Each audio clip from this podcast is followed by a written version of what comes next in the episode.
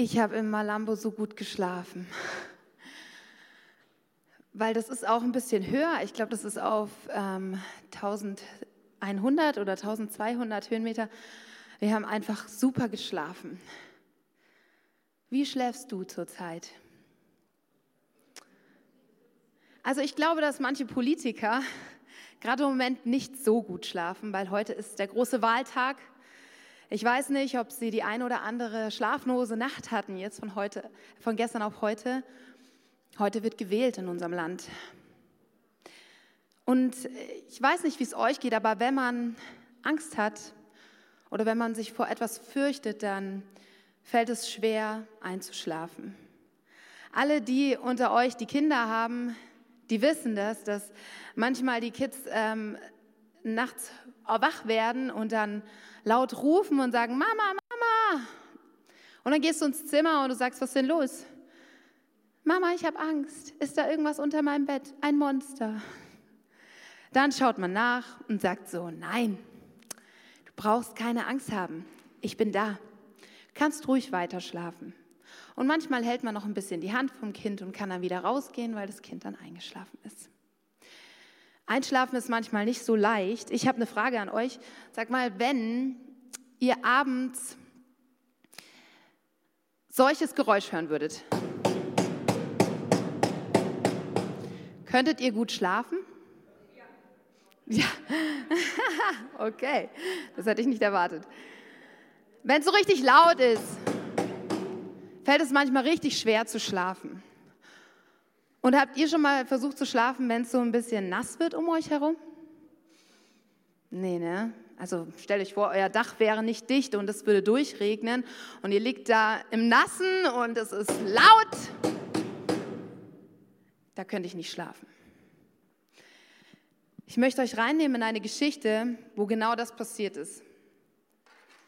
Wo jemand eingeschlafen ist oder jemand schläft, obwohl es nass um ihn herum ist und laut. Wir lesen in Markus 4 ab Vers 35. Am Abend jenes Tages sagte Jesus zu seinen Jüngern, wir wollen ans andere Ufer fahren. Sie schickten die Menge nach Hause, stiegen in das Boot, in dem Jesus bereits war, und fuhren mit ihm ab. Einige, Boote, einige andere Boote begleiteten sie.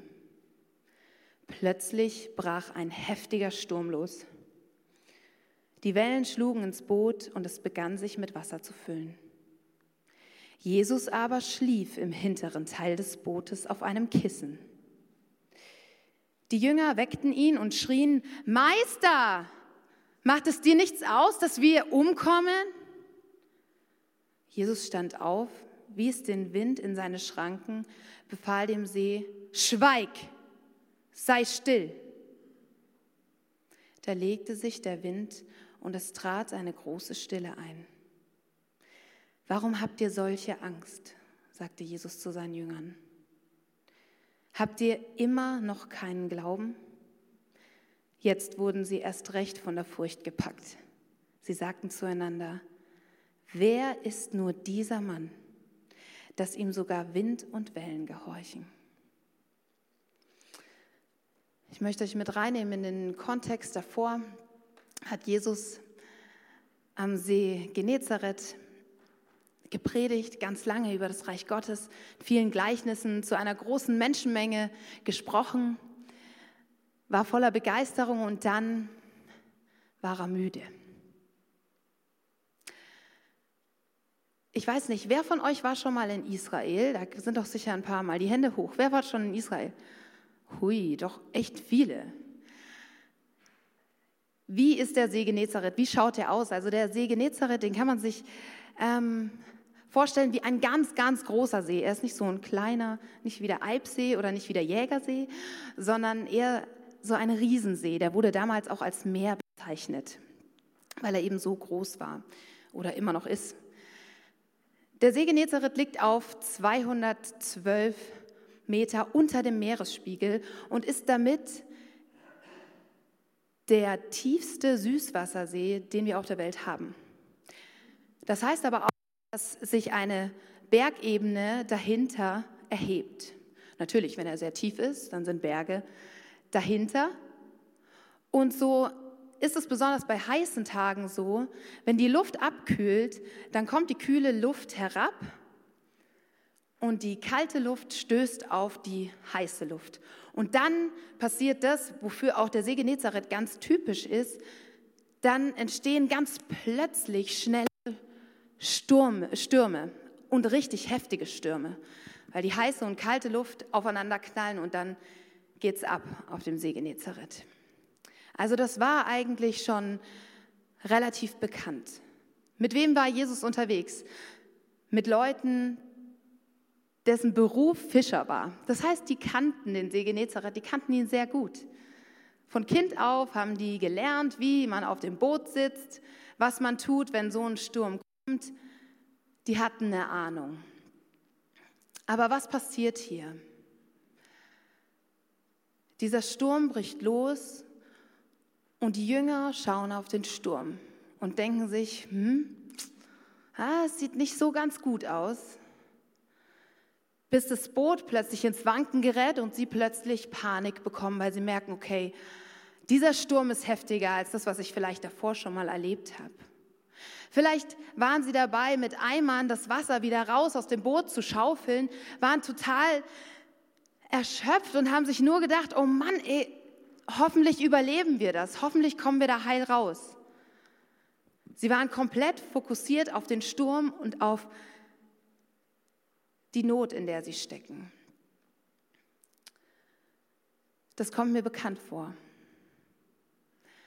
Wenn man mitten in einer Krise steckt, mitten in einem Lebenssturm, da hat man manchmal nicht so das Gefühl, rechts und links zu gucken. Da sieht man dieses eine Problem oder diesen einen Sturm, der losbricht und man verzweifelt, weil man denkt, oh Mann, komme ich hier wieder heil raus? Und man vergisst vielleicht eine wichtige Sache. Du bist nicht allein im Boot. Jesus liegt hinten und schläft. Die Jünger stehen gefühlt vorne und schauen auf den Sturm und vergessen, dass der Sohn Gottes bei ihnen im Boot sitzt. Oder sie haben gedacht, ach ja, ich schaffe das schon allein, so schlimm ist der Sturm nicht, ich kenne mich ja aus, ich bin Fischer, ich kriege das schon irgendwie hin, ich kriege den Sturm allein geregelt. Auch diese Gedanken sind Gedanken, die ich kenne. Wo ein Sturm oder ein Problem in meinem Leben ist und ich denke so, ah ja, das kriege ich schon irgendwie selber hin. Ich weiß nicht, wer das von euch kennt. Man möchte sich nicht die Blöße geben, dass man es doch nicht alleine schafft. Man versucht es irgendwie und wird dabei immer ausgelaugter und kraftloser, weil man mit aller Kraft versucht, alleine gegen den Sturm zu kämpfen. Ich möchte euch ein Beispiel in meinem Leben erzählen, wo das genauso passiert ist. Als ich Teenie war, mit 14, äh, bin ich an Bulimie erkrankt. Das ist eine Essstörung. Und es fing ganz harmlos an, immer mal wieder, wenn ich zu viel gegessen hatte. Aber es wurde immer schlimmer und schlimmer. Und am Anfang dachte ich, das ist gar kein Sturm. Ich habe das nicht so als Problem erkannt, aber als ich es dann erkannt habe, habe ich gedacht, ich komme da schon irgendwie alleine raus. Acht Jahre später war ich immer noch gefangen. Acht Jahre später hatte ich immer noch diese Krankheit. Ich habe versucht, mit eigener Kraft rauszukommen, bis ich eines verstanden habe, und das war der erste Schritt zum Heilungsprozess. Ich schaffe das hier nicht allein. Ich schaffe das nicht allein. Das sich einzugestehen, das kostet Mut. Das sich einzugestehen, zu sagen, hier bin ich und dieser Sturm ist zu groß. Manche Stürme in deinem und meinem Leben, die schaffen wir nicht allein. Aber jetzt die gute Nachricht, die auch in dieser Geschichte ganz deutlich rauskommt. Du bist nicht allein.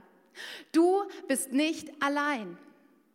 Jesus liegt hinten in deinem Lebensboot und schläft. Die Jünger sind total in Panik, sie sind fertig. Sie, ihr letzter Gedanke war noch, oh stimmt, Wir haben ja noch einen Mann, der uns beim Schöpfen helfen kann. Wo ist Jesus eigentlich? Wo ist Jesus in meiner Krise? Das kenne ich gut auch von mir, dass ich nur auf die Krise schaue und dann so, wo Jesus, wo bist du? Und Jesus ruft vielleicht von hinten, hier Doro, hier, musst dich einfach nur umdrehen. Sprich ein Gebet und ich bin da. Also laufen die Jünger hin zu Jesus und sagen, hey Meister, willst du, dass wir hier sterben? Was ist dein Plan hier? Hast du das nicht mitbekommen? Du liegst im Nassen, dein Kissen ist schon ganz nass, der Sturm ist laut und du willst mir erzählen, dass du schläfst? Hier, nimm einen Eimer, hilf mit, dass wir hier überleben. Und was macht Jesus? Er schläft. Er schläft. Und man könnte darüber nachdenken, dass er einfach zu viel gepredigt hat, dass er so ausgelaugt war und deswegen auch in einen tiefen Schlaf gefallen ist, was auch im Grundtext steht. Er ist in einen tiefen Schlaf gefallen. Aber ich glaube eher, dass er dadurch, dass er geschlafen hat, seine Macht demonstriert hat. Weil wann können wir schlafen? Können wir schlafen, wenn wir Angst haben? Nein. Jesus hatte keine Angst. Jesus hatte Kontrolle über den Sturm, selbst als er noch geschlafen hat. Jesus hatte keine Angst. Selbst wenn sein Kissen nass war, er konnte schlafen. Und vielleicht denken die Jünger jetzt so, was ist das? Wieso schläfst du? Wie kannst du uns im Stich lassen? Aber eigentlich demonstriert er durch diesen Schlaf nur, hey, es wird alles gut, ich bin hier. Wenn ich in deinem Lebensboot bin, geht dein Boot nicht unter, ich bin hier. Und vielleicht denkt der eine oder andere Jünger sich, naja gut, wenn wir jetzt den Jesus noch aufwecken, dann haben wir einen mehr, der das Wasser raus aus dem Boot schaufelt. Aber ich weiß nicht, ob das was hilft. Warum sollen wir ihn dann wecken? wenn er vielleicht gar nicht helfen kann. Sie haben es trotzdem gemacht. Manchmal denke ich mir in kleinen Stürmen so, soll ich Jesus jetzt mit dieser Kleinigkeit behelligen? Jesus möchte behelligt werden. Er möchte mit reingenommen werden in unsere Ängste und unsere Stürme. Ihm ist kein Problem zu klein. Und wenn du denkst, oh, das Problem, was ich habe oder den Sturm, den ich gegenüberstehe, da kann Jesus auch nichts mehr machen. Weil diese eine Person wird sich hier nicht ändern. Oder der eine, das, da ist, das ist hoffnungslos. Warum soll ich dann Jesus mit diesem Problem behelligen, wenn es da keine Lösung gibt? Ich möchte dich heute ermutigen, Jesus aufzuwecken. Jesus Bescheid zu sagen über diese eine Sache. Weil was passiert, als die Jünger Jesus wecken? Jesus steht auf und der Sturm tobt. Er tobt lauter und lauter, bis Jesus sagt, schweig, sei still. Und das Faszinierende ist, der Sturm ist vorbei. Wind und Wellen gehorchen diesem Jesus. Vielleicht kennt der ein oder andere diesen Moment, wenn ein schönes Theaterstück oder irgendein schönes Lied zu Ende ist und die, ganze, die ganzen Leute sind gerührt und der letzte Ton verhallt. Und dann kommt dieser Moment der Ruhe, kurz bevor der Applaus los bricht, ist da diese Ruhe. Dieser Moment von Staunen, dieser Moment von, erlebe ich das hier gerade wirklich?